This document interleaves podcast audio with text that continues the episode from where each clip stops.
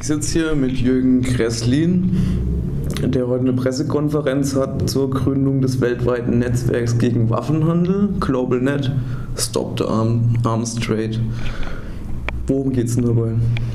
Ja, wir müssen erstmal traurigerweise feststellen, es gibt kein weltweites Netzwerk von Journalisten, von Filmemachern, von Whistleblowern, von Friedensaktivisten, von Ärztinnen und Ärzten, die die Opfer betreuen, von Menschenrechtsorganisationen gegen Waffenhandel. Es gibt in Europa ein Netzwerk, European Network Against Arms Trade, und das war's. Es gibt in Afrika keines, in Lateinamerika keines, auch in Nordamerika kein Netzwerk. Es gibt immer Organisationen, die international aufgestellt sind. Aber um zu recherchieren, um zu publizieren, um die Firmen dann auch vor Gericht zu bringen, anzuklagen, brauchen wir ein weltweites Netzwerk, das wir ausgehend vom Rüstungsinformationsbüro, äh, die Arms Information Center in Freiburg jetzt gründen werden.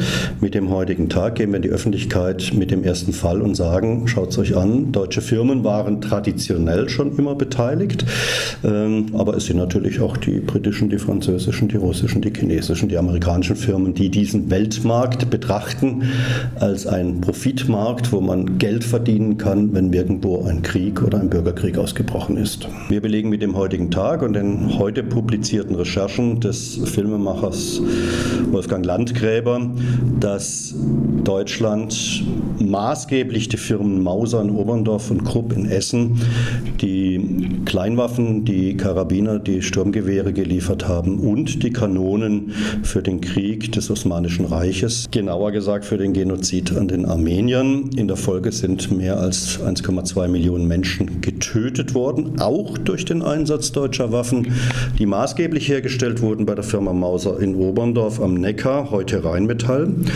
Ähm, wir können nachweisen, dass rund 950.000 Gewehre und Karabiner geliefert wurden. Das ist eine unglaubliche Zahl, aber auch Abertausende von Kruppkanonen.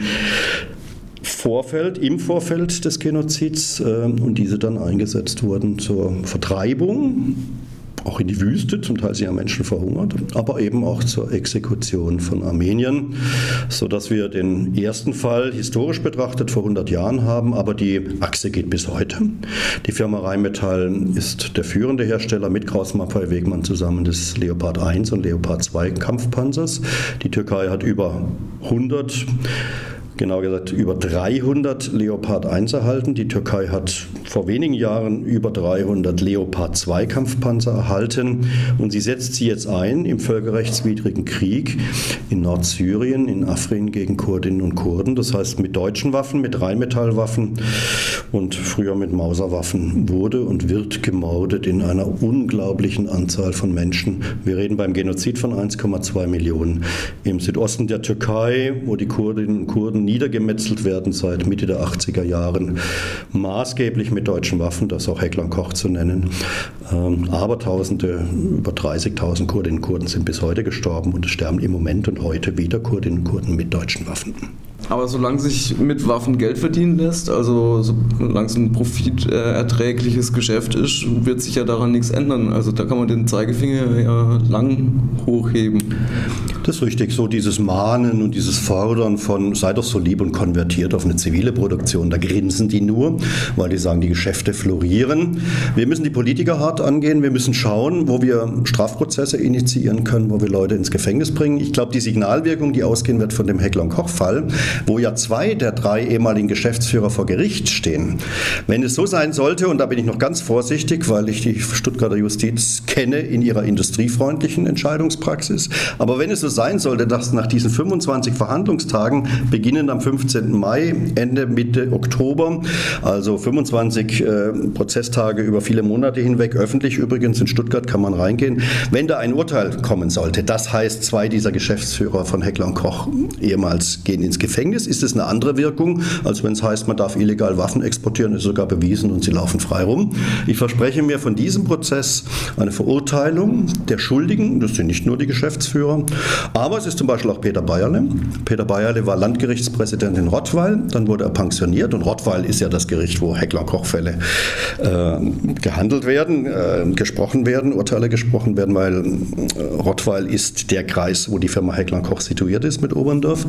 Äh, der Landgerichtspräsident Peter Bayerle wurde pensioniert, ist nahtlos gewechselt in die Geschäftsabteilung von Heckler Koch, wurde Geschäftsführer einer der, wurde Rechtsvertreter der Firma Heckler Koch und hat die Mexiko-Deals organisiert.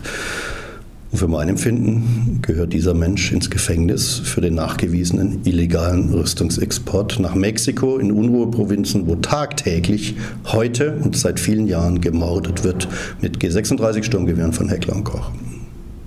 Und Sie glauben, dass das dann so viel Wirkung entfalten wird? Andrew Feinstein kommt. Andrew ist der reputierteste Kritiker von Rüstungsexporten weltweit. Er wird an diesen Prozessen teilnehmen und sagt, ihr seid so weit in Deutschland, da sind wir in Südafrika, da sind wir weltweit noch nicht so weit.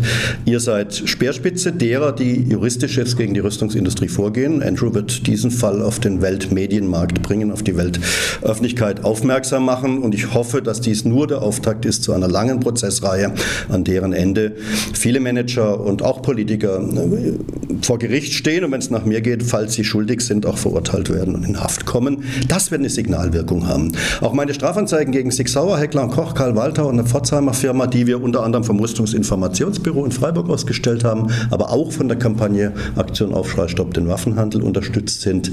Ich glaube, die größte Wirkung der Geschichte ist, dass sich äh, Manager in Deutschland sehr viel Gedanken machen, können wir noch hinter den Kulissen illegal exportieren? Die Kritiker kriegen es raus, die Kritiker bringen uns vor Gericht und wenn es gut läuft, auch ins Gefängnis.